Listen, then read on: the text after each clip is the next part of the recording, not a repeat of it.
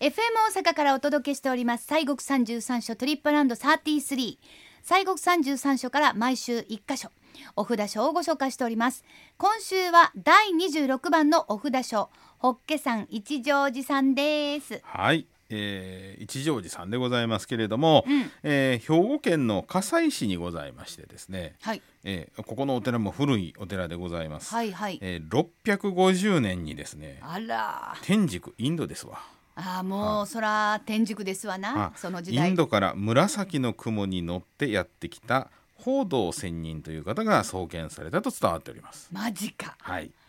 でちなみにこの報道仙人の甲斐さんはですねお隣の播州清水寺さんも同じく報道仙人なんですね。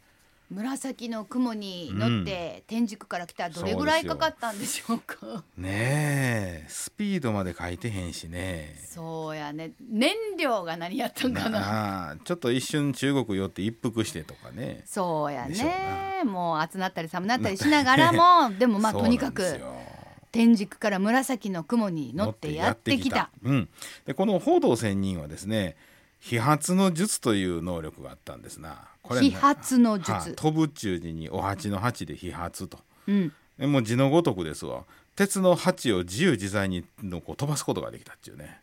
そんなあの能力がすごい特殊能力ですやん、そうなんですでそれであのお米とかそういうお布施を受けてねそのお鉢でね、はいそれであの困っている人々にそのおお鉢でまた救いに行ったというですから空発仙人とも言われたっていうそんなまあ伝説の人ですね空飛ぶお鉢はいすごいですそうですしよかももう、うん人様のために、うん皆さんのためにそうそうそういう特殊能力そうなをんですよ駆使しまあでもやっぱりあの紫の雲に乗ってやってくるわけですそかりら、ゃそうだね鉢を自由自在に飛ばすがなんなてんてここととははなないいですそらよそうね。キントンみたいに乗ってきはったんやかそらうねですね。うんうんそうです。でまあね逸話でね、まあ、ある時その年貢米を積んだあ船を見たこの仙人がねこの、まあ、鉢を飛ばさはったんですな。ピョピョ年貢米ですから、はいぎょうさん米ありますそもうんピョね。ーッと飛ばしてピョピョーッとほんでそこに、えーどうぞお布施ください」とちゃんとそのおお米をねうん、言うて言うたら役人はそれを断ったんですな。あら、飽飽きませんとあかんと。あーえーでそうしますとこの、えー蜂がですねこう山ホッケ山に帰ってくる、えー特ににですなもうしゃあないなというて蜂だけが帰ろうとしたらその蜂の後ろになんとその米俵が一緒について飛んで、えーこ のホッケ山まで来たわけですよ。もうそう、まあ、言うたらもう鉢いらんやんみたいな話になるやそうん。そそうそううもう連れて帰ってきたよね米俵やまけど、で。やっぱりもう形式、形式っていうか、ちゃんとね、はいそういうのをちゃんと、け、踏まなあかんから。そうそうだからいつもちゃんと鉢やってんけどもいらんあもういやそんなんあげられへんからちょっとちょっと怒らはったんそかうな怒らはったんかね。うんうんで慌ててこの役人が仙人に謝りましてね「えーすんませんでした」とお言うて許しをこいますとこの米俵がもう一回また船に戻っていったとこんな伝説があるんです ね。えほんで結局、はいえお米はもらえたんかいやな多分多分あのあったんちゃいますかちょえー少々はいただいて、少々はねうんそらねんなね、うんはいでまあそんな逸話があるこの飛発のお術を持っておったこの空発仙人とも言われるね仙人でございますけれども、はいえーこの方はまあやっぱりそんなあのうん特殊能力といったら変ですけれどもね、人造力、えー豊かな人でございますから、えー病にかかりました光徳天皇さんがこの噂を聞きましてね、で宮中にこの仙人を呼んで、えー法力で病を治してもらったというね、はいはいはい、はい、そこでまあ650年に、えーこの光徳天皇が法華山にえー金堂を建てて一乗寺という寺号を与えたとこういうふうなまああーことを伝わっておりましてね。でも結構あの、はい全国に一乗寺っていう、うんうんう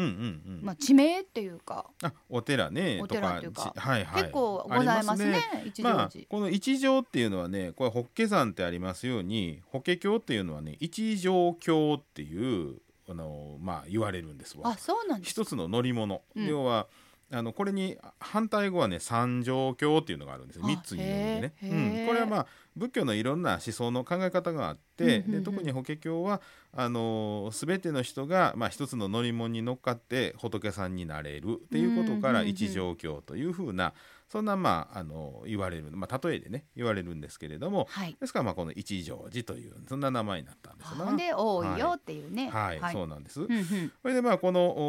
お事号を与えられてこの一乗寺とこうなりまして後に988年に火山法皇様が行幸しましてこの近藤を大比較と、まあ、命名されて、えーこのまあお札所というかねにまあなっていくわけなんでございますけれどもうね。んまああの、はい私たち行かせていただきましたけれども、はい本堂まで結構な石段があったようなはいあのーここのね、えー石段もまあまああるんです162段でございます。はいで、えー山の斜面にねちょうどこうお,、まあ、お堂が並んでおりましてですねはい配管の受付が一番下でございまして、うんうんそこからこうだんだんにこう上がっていく感じに伽藍がありましてねいっちゃん上がその本堂があるんですけれども、えーその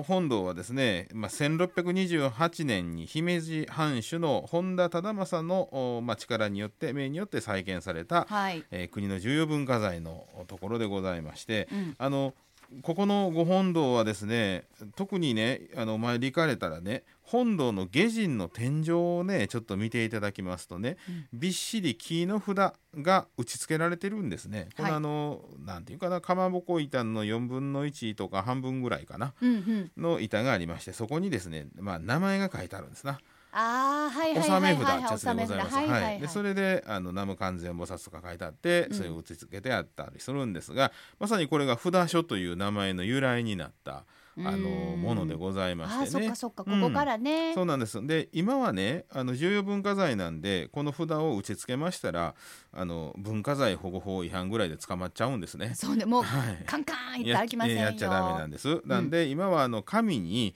えーその納め札との代わりに神をね、はいえーまあありましてね、うんでそれをあの農協所に納めるというようなこともするんですが、はいまあ昔はほんまにその木を打ち付けてたっていうことでございますからね。すごいですねそうもうそういうなんかそうそう文化財がとかそういうんじゃなくてもうガチコーンと言っとったんだよねあののえーこの巡礼を、おまあ、順打ち逆打ちなんて打つという表現があるのもこのね納め札を打ったところからなんあですあねだ。から本当にそうしてたわけですよね、そうです、んはいうんうんでご本尊さんは小観音さんでございましてね、はいえーまあ、秘仏でございますでご会長は不定期でございまして定期か、はい、2017年あ2017年ですねこの間あの早々1300年記念でご会長はあ一回されたことあるんですうんはいまあなんせ白鳳時代の仏さんでこちらも国の重ば重要文化財というふうなことで、ええーーお祭りされておりまじすねゃあ2017年の前は何年やったんやろうか、うんそれぐらいつねやってちょんのっとそのぐらいはそうね何十年かちょっと飽きそうですけれどもね、はいそうかまあでも17年にご覧いただいた方はうんね、本当にそうですね幸せと、はいさあ一乗寺さんは三重の塔というのもね、はいうんそう有ですね名ですよねええあのまあ一番上が本堂があってその次の段の段っていうかねこのお広いところですね、はで降りたところですが本堂から、えーそうしますとお石段の途中にえー国宝の三重の塔がございましてまあ古い塔なんです国内屈指の古い塔で平安末期、うん1171年に建てられたあ塔でございますはあ1171年ですからなすごいですねねうんでこの上の階の方に行くほどこの柱の間隔が狭くなりずっしりと安定感のある優美な姿で、えーこうまあ、迎えてくれるとうんう、んうんでちょうど本堂からこの三重の塔を見下ろすことができるんですけれども、まあ、もみじの時期なんかはものすごくこの三重の塔とのね調和がよろしくて見事な景色がそこにね見えると。ああいいですね、うんうん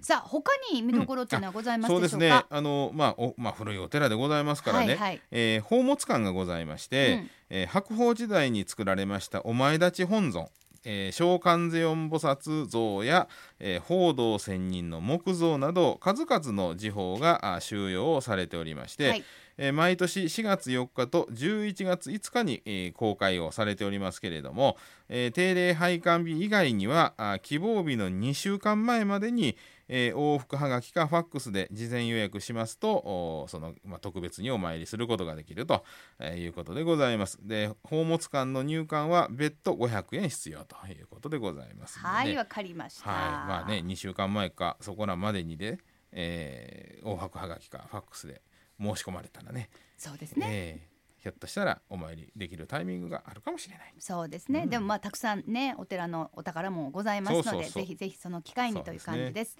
さあ兵庫県加西市にあります一乗寺さんは拝観時間が朝8時から夕方5時まで農協は朝8時半から夕方5時までで拝観料は500円です宝物館の見学は2週間前までに予約が必要です先ほども言っていただきましたが往復はがきかファックスで事前予約です、はい別途入館料500円が必要となってまいりますアクセスは JR 姫路駅の北口からつまりあのお城の見える方ですね、うんあっちの方から新規バスホッケ山一乗寺経由八代行きでおよそ40分うんホッケ山一乗寺停留所で降りてすぐになっておりますでお車の場合は山陽自動車道加古川北インターチェンジからおよそ5キロ中国自動車道葛西インターチェンジからおよそ12キロです駐車場は150台料金は300円ということでございますまあ150台あればね、まあ、そう行ですねきやすいのかなとはい。思います、さあそれではご神言ですねお願いします、はいえー、ホッケさん、えー一乗寺さんのご本尊さんは小観音さんでございます。あの小観音さんじゃない、聖の観音さんと書くあのはい小観音さんでございますが、えーオンアローリキャソアカでございます。な三遍お唱えをいたします。はい、お願いしはいます。オンアローリキャソアカ、オンアローリキャソアカ、オンアローリキャソアカ。はい。さあ今週は西国三十三所第二十六番のお札書法華山一乗寺こちらをご紹介しました。